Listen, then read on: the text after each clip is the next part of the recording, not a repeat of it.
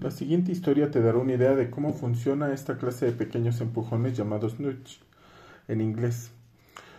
Los enfoques habituales para reducir el consumo de energía en los hogares había estado animado, animando a los consumidores a hacer grandes cambios, como aislar bien sus casas y comprar electrodomésticos nuevos que ahorrarán energía. ¿Qué tiene de malo esta táctica? Que es demasiado pedir.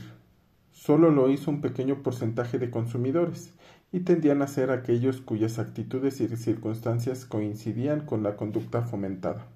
Por ejemplo, un propietario de una casa en lugar de un inquilino que se identificara con el ecologismo, deseara renovar su cocina y dispusiera del dinero para hacerlo. Tal vez se planteara comprar un nuevo lavavajillas aunque aquellas medidas redujeran el consumo energético de manera espectacular en, los pocos consumidores que les habían seguido, la mayoría de la gente no estaba dispuesta a gastarse mil dólares por la sugerencia genérica impresa en el dorso de la última factura de luz. Estas grandes peticiones no, no lograban cambiar las actitudes de aquellos que tanto les daba reducir que aquellos a los que tanto les daba reducir el consumo energético. En 2006, dos jóvenes, Daniel Yates y Alex Laskey, decidieron probar un enfoque totalmente distinto. Fundaron Opower, una compañía concebida para fomentar el ahorro energético. En lugar de rogarles explícitamente a los consumidores que hicieran cambios importantes y costosos, les empujaban sutilmente a hacer pequeños cambios paulatinos, indicándoles que simplemente su consumo energético en comparación con el de sus vecinos a través de imágenes de caritas sonrientes. Cuantas más caritas sonrientes recibían, más energía habían ahorrado, comparados con sus vecinos. Pequeñísima, esta pequeñísima intervención causó un ahorro energético de entre un 1,5% y un 3,5% en el 75% de los hogares eh, de los hogares con los que conectaron. No solo se aplicó con una ciudad o dos, sino en todas partes de Estados Unidos y en su gran variedad de y, y en su gran variedad demográfica.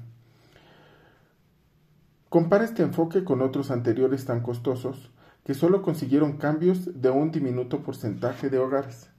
Los investigadores Nudge del pasado, como el psicólogo Daniel Kahneman, definieron estos empujoncitos como inversiones infinitesimales que conducen a unos beneficios medianos.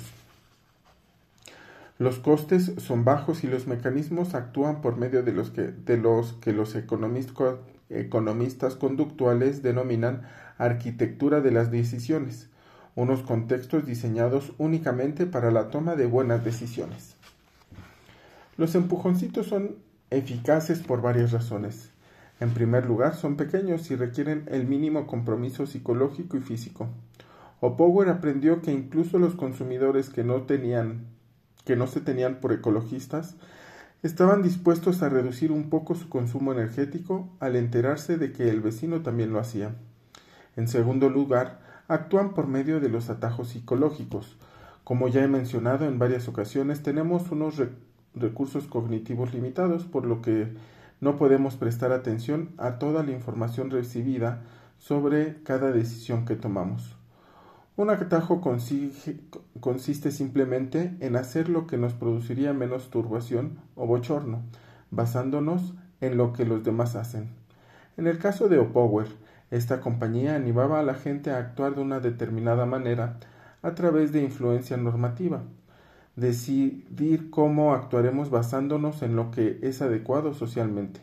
Lo opuesto, la influencia informativa, decidir cómo actuaremos basándonos en la valoración de una realidad objetiva.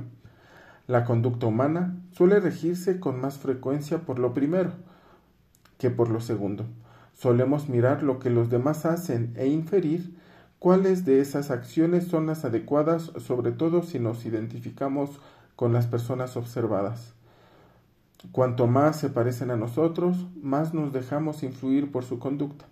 Aunque a muchos les resulta inquietante el hecho es que, aunque a muchos les resulte inquietante, el hecho es que por más que nos guste vernos como individuos únicos, nos preocupamos mucho por encajar en la sociedad.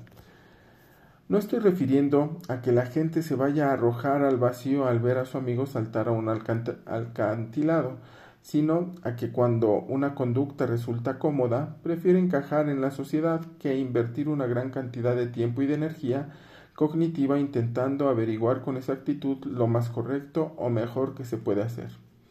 En tercer lugar, al contrario de la idea popular más extendida sobre que nuestra conducta viene de nuestras actitudes, por ejemplo, compararnos con cierto producto por lo que vemos con una actitud positiva, la casualidad entre actitudes, la causalidad entre actitudes y conductas tiende a darse a la inversa. Nuestras actitudes vienen de nuestras conductas. Por ejemplo, vemos un producto con una actitud positiva porque ya lo hemos comprado y quizá lo compramos porque un amigo lo usa o por estar en oferta o simplemente porque no nos, nos queda a, a mano en el estante del supermercado, del supermercado. La mayoría de los estudios se han concentrado sobre todo en la facilidad con la que nos dejamos influir por los demás. Pero, ¿y qué hay de cómo influimos a nosotros? ¿Y qué hay de cómo nos influimos a nosotros mismos? En 2013 empecé a pensar cómo estos tres principios unos mínimos compromisos psicológicos y, físicos, el uso de atajos psicológicos y las actitudes, viniendo de las conductas, podían aplicarse para motivar a la gente a cambiar en su interior, al igual que las compañías empujan a grandes grupos de gente a actuar de una determinada forma, uno también se puede empujar a sí mismos a adquirir hábitos más sanos y productivos. La dieta era que los cambios paulatinos a base de pequeños empujones no solo llevaban al éxito profesional, sino también a la confianza, la comodidad y a un mayor grado de autoeficiencia, salud y bienestar, y unas relaciones más positivas. Como la gente que nos espera, como la gente no espera gran cosa de los pequeños empujones, al ver los efectos, al advertir los cambios que generan, suelen sorprenderse. Vaya, ha funcionado. ¿Quién lo iba a decir? Los empujoncitos que nos damos, como yo empecé a llamarlos, son cambios mínimos en nuestro lenguaje corporal, o nuestro modo de pensar, o ambas cosas a la vez, para crear pequeños progresos psicológicos y conductuales en, los, en el momento presente. Son pequeños toques que pueden producir grandes cambios con el paso del tiempo. A diferencia de los cambios más ambiciosos y programáticos de las metas vitales a largo plazo y de las autoafirmaciones forzadas sobre cosas en las que en realidad no creemos, esta clase de pequeños empujones nos resultan agradables por naturaleza. Cuando progresamos a base de empujoncitos, la distancia entre la realidad y la meta se acorta. No es desalentadora, por lo que tendemos menos a rendirnos. Por eso nuestro cambio de conducta es más auténtico, duradero y fortalecedor. Cambios paulatinos. Pasos de bebé. En lo que se requiere a los cambios interiores, nadie ha hecho unas investigaciones psicológicas tan importantes como las de Carol Dweck y sus colaboradores, en un experimento tras otro realizando con miles y miles de estudiantes. Dweck ha demostrado que los niños progresan en el colegio cuando adoptan lo que ella llama mentalidad de progreso, la creencia de que puede progresar en cualquier área, lo opuesto a una mentalidad fija, la creencia de que sus capacidades son las que son y que no van a mejorar. Cuando los niños y los adultos se centran en el proceso en lugar de en los resultados, su rendimiento mejora de manera asombrosa y espectacular.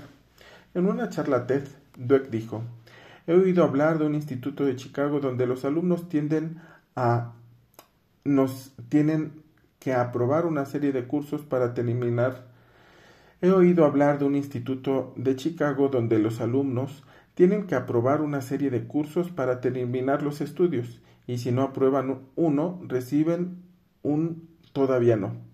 Y a mí esto me pareció fantástico, porque si recibes un suspenso, piensas soy una nulidad, no estoy yendo a ninguna parte. Pero si recibes un todavía no, ves que te encuentras en una curva de aprendizaje, que lo mejor está aún por llegar. Dweck demuestra que la mayoría de las escuelas estadounidenses están estructuradas sin, un, sin proponérselo para crearles a los alumnos una mentalidad fija, haciendo que se centren en las notas, las pruebas y las demostraciones, elogiándoles por su inteligencia y talento. Sostiene que las escuelas deberían, en su lugar, estar estructuradas para fomentar una mentalidad de progreso, elogiando el, esfuerzo, las estrategias, la concentración, la perseverancia, el entusiasmo y los progresos de los alumnos. Estos elogios al proceso en sí crean niños fuertes y resistentes, explica Dweck. Hace que se centren en el proceso y no en los resultados y cultiva la creencia de que las tareas difíciles son un reto estimulante en vez de una oportunidad para demostrar el fracaso. Este principio no se limita al éxito académico. David Scott Jagger, de la Universidad de Texas, Austin, Austin, quería descubrir la forma de evitar la aparición de depresiones en los adolescentes, algo común en los primeros años que van, en el, que van al instituto. Uno de los problemas, a su modo de ver, era que los jóvenes creían que la personalidad era fija en lugar de mutable una idea bastante desmoralizadora en un tramo de, la vida en, en, el que muchos jóvenes, además de no sentirse demasiado bien consigo mismos, se sienten socialmente catalogados y estratificados, David Scott dirigió un estudio en el que participaron 600 alumnos de noveno de tres, de noveno de tres institutos. Los jóvenes del grupo de tratamiento se limitaron a leer un pasaje sobre el hecho de que la personalidad no es algo inmutable. Advirtieron que ni acosar ni ser acosado son un rasgo fijo de personalidad. También leyeron un artículo sobre la plasticidad del cerebro. A continuación describieron con sus propias palabras cómo la personalidad puede cambiar. Al cabo de nueve meses, los jóvenes que habían leído aquel pasaje no se dio no se dio como promedio ningún aumento de los signos de depresión. Sin embargo, en los jóvenes del grupo de control, los que habían leído un pasaje sobre la maleabilidad de la capacidad atlética en lugar de sobre la personalidad, se dio un aumento del 39% en los signos de depresión, resultados que coincidían con las investigaciones anteriores sobre los índices de depresión entre los adolescentes. Los pequeños empujones tratan en parte de la arquitectura de las decisiones. Consiste en crear un entorno donde puedas tomar buenas decisiones, te permite ser el arquitecto y el edificio al mismo tiempo, levantar una poderosa construcción y además estar creando un espacio para actuar de manera sana en tu vida. ¿Cómo los pequeños empujones crean grandes cambios? En cierto modo, ajustar simplemente nuestra postura es el empujoncito decisivo, pero, ¿cómo nos podemos asegurar de que sus efectos duren? Me suelen hacer esta pregunta. La respuesta es un poco complicada, porque estoy segura de que si mantuviéramos a los participantes solo en nuestros laboratorios, sin nada que hacer y nadie con quien interactuar, desaparecería rápidamente cualquier efecto positivo de una postura poderosa. Para que los efectos sean duraderos, ha de darse la oportunidad para que arriesguen, crezcan y se fortalezcan hay que forzarlos, hay que reforzarlos. Así es. ¿Cómo lo podemos conseguir? En primer lugar, nuestra conducta se refuerza a sí misma de numerosas formas. Como ya he señalado antes, nuestras actitudes suelen proceder de nuestra conducta en lugar de actuar basándonos en nuestras actitudes. Esta idea coincide con la bien fundamentada hipótesis de William James, acerca de, nuestro de que nuestros sentimientos surgen de nuestras expresiones. Cuando nos vemos haciendo algo con valor o pericia, recordemos, recordaremos esa experiencia la próxima vez que nos enfrentemos a un reto similar, por lo que nos resulta, más fácil superarlo la segunda vez y la tercera y todas las rentas restantes. Nuestra sensación de estar al mando y ser eficientes se fortalece nuestro sentido de propia valía aumenta y nuestra capacidad de vivir el momento en lugar de estar preocupados por él mejora. Dejamos de atribuir los buenos resultados a causas externas, por ejemplo, a la buena suerte, a la ayuda de los demás, y la atribuimos a causas internas, por ejemplo, a la tenacidad o a la inteligencia. Al usar intervenciones no verbales como la respiración profunda, sonreír, sentarnos con espalda erguida y las posturas poderosas, no estamos absortos en nuestras desconcertantes autoevaluaciones sobre hasta qué punto lo estamos haciendo bien o no. La caldera en ebullición de pensamientos calculadores y autoevaluadores, de predicciones, angustias, juicios de valor y de incesantes metaexperiencias sobre la propia experiencia, como María Pospova lo describió. Véase el capítulo 1. En su lugar estamos presentes y sacamos todo nuestro potencial en ese momento. Advertimos la, la distinta manera con la que nos hemos enfrentado a la situación al haber adoptado momentos antes una postura poderosa, al reflexionar de manera sana en ello, lo opuesto a las cavilaciones poco sanas. Las posturas poderosas van cambiando paulatinamente tu punto, tu punto establecido, por lo que con el paso del tiempo crean grandes cambios de conducta. También pueden generar también pueden generar en un efecto cascada otros cambios sugeridos del cambio inicial que refuerzan a su vez, que lo refuerzan a su vez. Y los cambios fisiológicos, como los cambios hormonales ligados a las posturas poderosas, refuerzan las conductas vinculadas con ellos, por ejemplo, al dispararse el nivel de cortisol cuando estás ansioso, lo cual te hace actuar de un estado en un estado de intimidación, aumentará la ansiedad que sentirás la próxima vez que te topes con un reto parecido. Pero cuando se dan unos niveles elevados de testosterona tendrás más posibilidades de salir airoso de la situación, por lo que tus niveles de testosterona aumentará más todavía. Los pequeños empujones cuerpo-mente nos ahorran los principales obstáculos psicológicos de las intervenciones mente-mente, como las afirmaciones positivas poderosas, por ejemplo, decirte a ti mismo estoy lleno de confianza. Porque estos métodos suelen, ¿Por qué estos métodos suelen fallar? Porque requieren que te digas algo en lo que no crees, al menos en ese momento. Cuando estás dudando de ti totalmente, no confiarás sin duda en tu voz diciéndote que es un error no creer en ti, aunque te estés equivocando al dudar de ti mismo. Las afirmaciones positivas se pueden acabar convirtiendo en autoevaluaciones, sobre todo cuando estás estresado e hipersensible a los juicios sociales, por lo que al final acabas dudando aún más de ti.